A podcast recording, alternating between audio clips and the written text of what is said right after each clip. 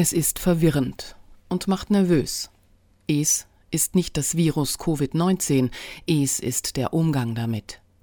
SARS-CoV-2 existiert, es ist unter uns und wird uns nicht verlassen. Ist das gut oder ist das schlecht?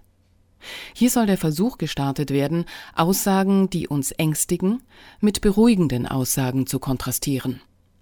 Die eher beängstigenden stammen von Professor Lothar Wieler, Präsident des Robert Koch Instituts, aus den Pressebriefings am 28. und 30. April. Die eher beruhigenden von Professor Stefan Hockertz, Immunologe und Toxikologe, und der Virologin Professor Karin Mölling von Ende März, die ihre Aussagen aktuell noch einmal bestätigten.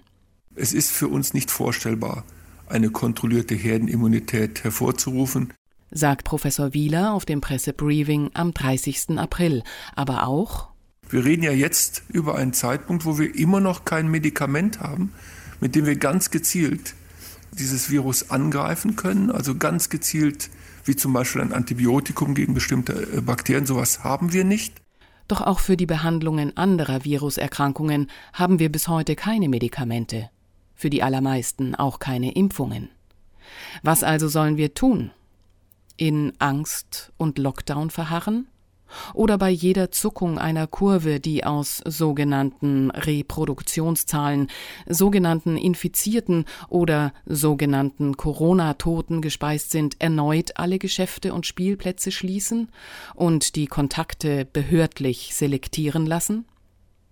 Darauf kann der RKI-Präsident selbstverständlich keine Antwort geben, er macht nicht die Politik. Seine Aufgabe ist es, Empfehlungen auszusprechen. Für naiv hält Professor Wieler das Nachdenken über eine natürliche Immunisierung, weiß aber, so eine Pandemie geht erst vorbei, wenn rund 60 bis 70 Prozent der Bevölkerung durchseucht sind.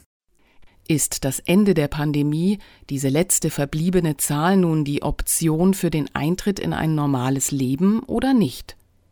Denn die sogenannten Neuinfektionsgrenzen gelten nicht mehr. Auch die Reproduktionsrate scheint uns nichts Wesentliches mehr mitzuteilen. Dazu nochmal Professor Wieler. Und wir können das nicht kontrollieren. Das ist eine, aus meiner Sicht, eine Ansicht, die ähm, gefährlich ist. Ich würde sogar sagen, sie ist naiv. Kontrolle ist ein Begriff, der in diesen Tagen häufig fällt. Kontrolle über ein Virus, das wir nicht kontrollieren können. Kontrolle über Verlaufswege, Kontrolle über infizierte Menschen, Kontrolle über Kontaktpersonen. Ich hatte Gelegenheit, Professor Wieler danach noch einmal anzusprechen. Herr Professor Wieler, Sie sagten, Nachdenken über natürliche Immunität sei naiv.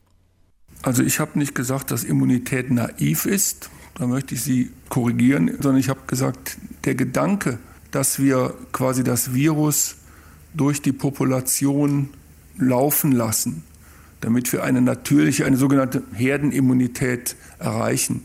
Dieser Gedanke ist naiv, weil wir das Virus nicht kontrollieren können, weil wir dann eben viele und zwar nach den Berechnungen von Modellen, die verschiedene Wissenschaftler durchgeführt haben, viele hunderttausend Tote haben würden in unserem Land.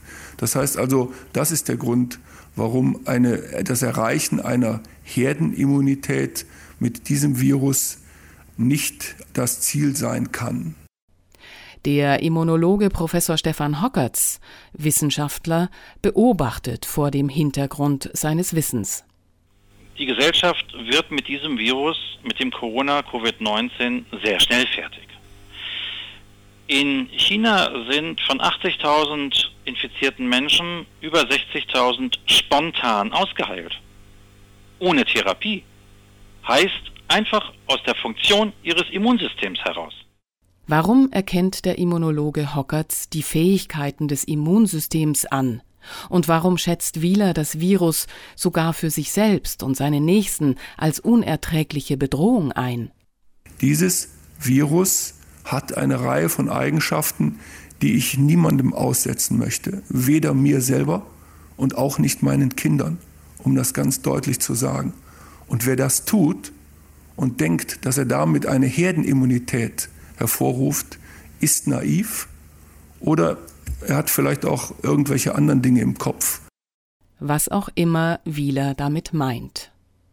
Vielleicht haben Virologen, wie beispielsweise Professor Karin Mölling, ein anderes Wissen und mehr Vertrauen in das natürliche Zusammenwirken von Mensch und Virus. Also sie gehören zu unserem Leben dazu. Sie sind wahrscheinlich viel früher auf dieser Welt gewesen. Sie gehören sicher zu den ersten Lebewesen oder biologisch aktiven Molekülen, die es auf dieser Welt gegeben hat.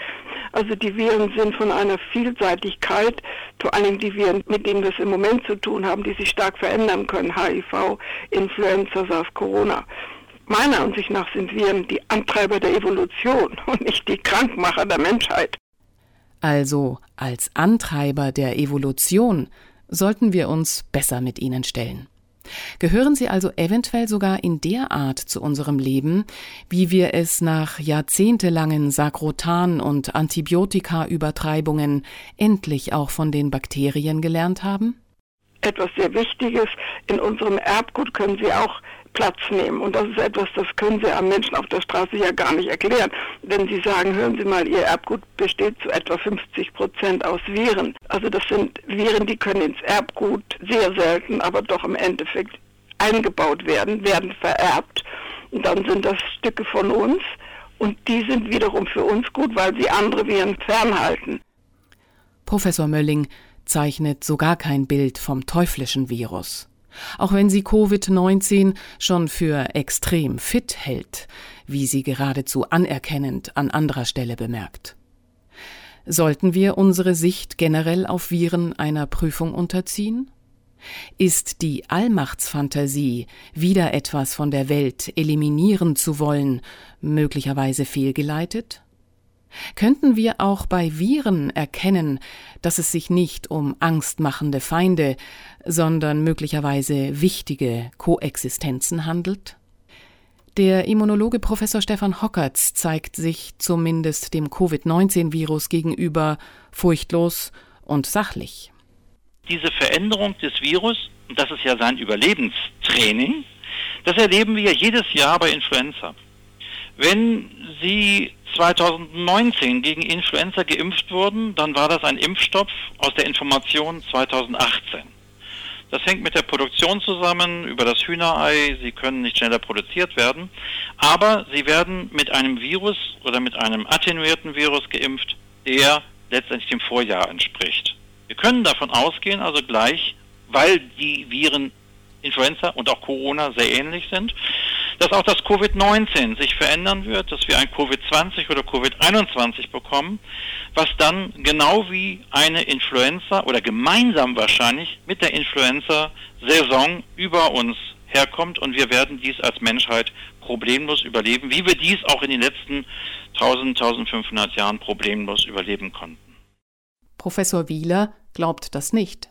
Ich kann Sie nur alle warnen, nicht mit diesem Virus zu lässig umzugehen, es zu unterschätzen. Und solange wir keinen Impfstoff haben, wird dieses Virus leider in der Population sein und mit den wie immer gearteten Gefahren umgehen. Wielers Aussagen sind beängstigend. Er argumentiert, wie es in einem internen Strategiepapier des Innenministeriums zur Kommunikation der Corona-Pandemie an die Hand gegeben wurde. Dieses Papier wurde unter anderem bei Abgeordnetenwatch veröffentlicht.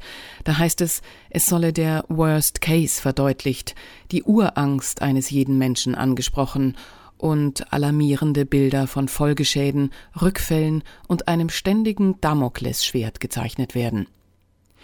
Um die gewünschte Schockwirkung zu erzielen, ist weiter zu lesen, die Aussage Kinder werden kaum unter der Epidemie leiden, sei falsch. Zitat Kinder werden sich leicht anstecken, selbst bei Ausgangsbeschränkungen, zum Beispiel bei den Nachbarskindern. Wenn sie dann ihre Eltern anstecken und einer davon qualvoll zu Hause stirbt und sie das Gefühl haben, schuld daran zu sein, weil sie zum Beispiel vergessen haben, sich nach dem Spielen die Hände zu waschen, ist es das Schrecklichste, was ein Kind je erleben kann. Zitat Ende. Wir sprechen immer noch von einem natürlichen Virus, und nicht von einer Biowaffe, oder? Dem natürlichen Virus müssten wir, laut Mölling, eher Respekt zollen. Die Evolution hat gezeigt, dass die Viren einen wesentlichen Beitrag zur Entstehung von Divergenz, von Komplexität, von Heterogenität beigetragen haben. Und das ist ein wichtiger Innovationsschub für uns alle. Wenn wir diesen Gedanken aufnehmen, stellt sich die Frage, wäre nicht Koexistenz das Mittel der Wahl? Oder glauben wir ernsthaft, mit den Viren in Konkurrenz treten zu können? Leid gehört so oder so zum Leben, auch wenn wir uns bemühen, das Virus auszurotten. Bei Wahl der Konkurrenz nicht weniger als bei Wahl der Koexistenz. Sie hörten einen Beitrag zur Corona-Krise mit Ausschnitten aus den Pressebriefings vom 28. und 30. April 2020 von Professor Lothar Wieler, Präsident des Robert Koch Instituts, und Interviews mit Professor Stefan Hockertz, Immunologe und Toxikologe, und der Virologin Professor Karin Mölling.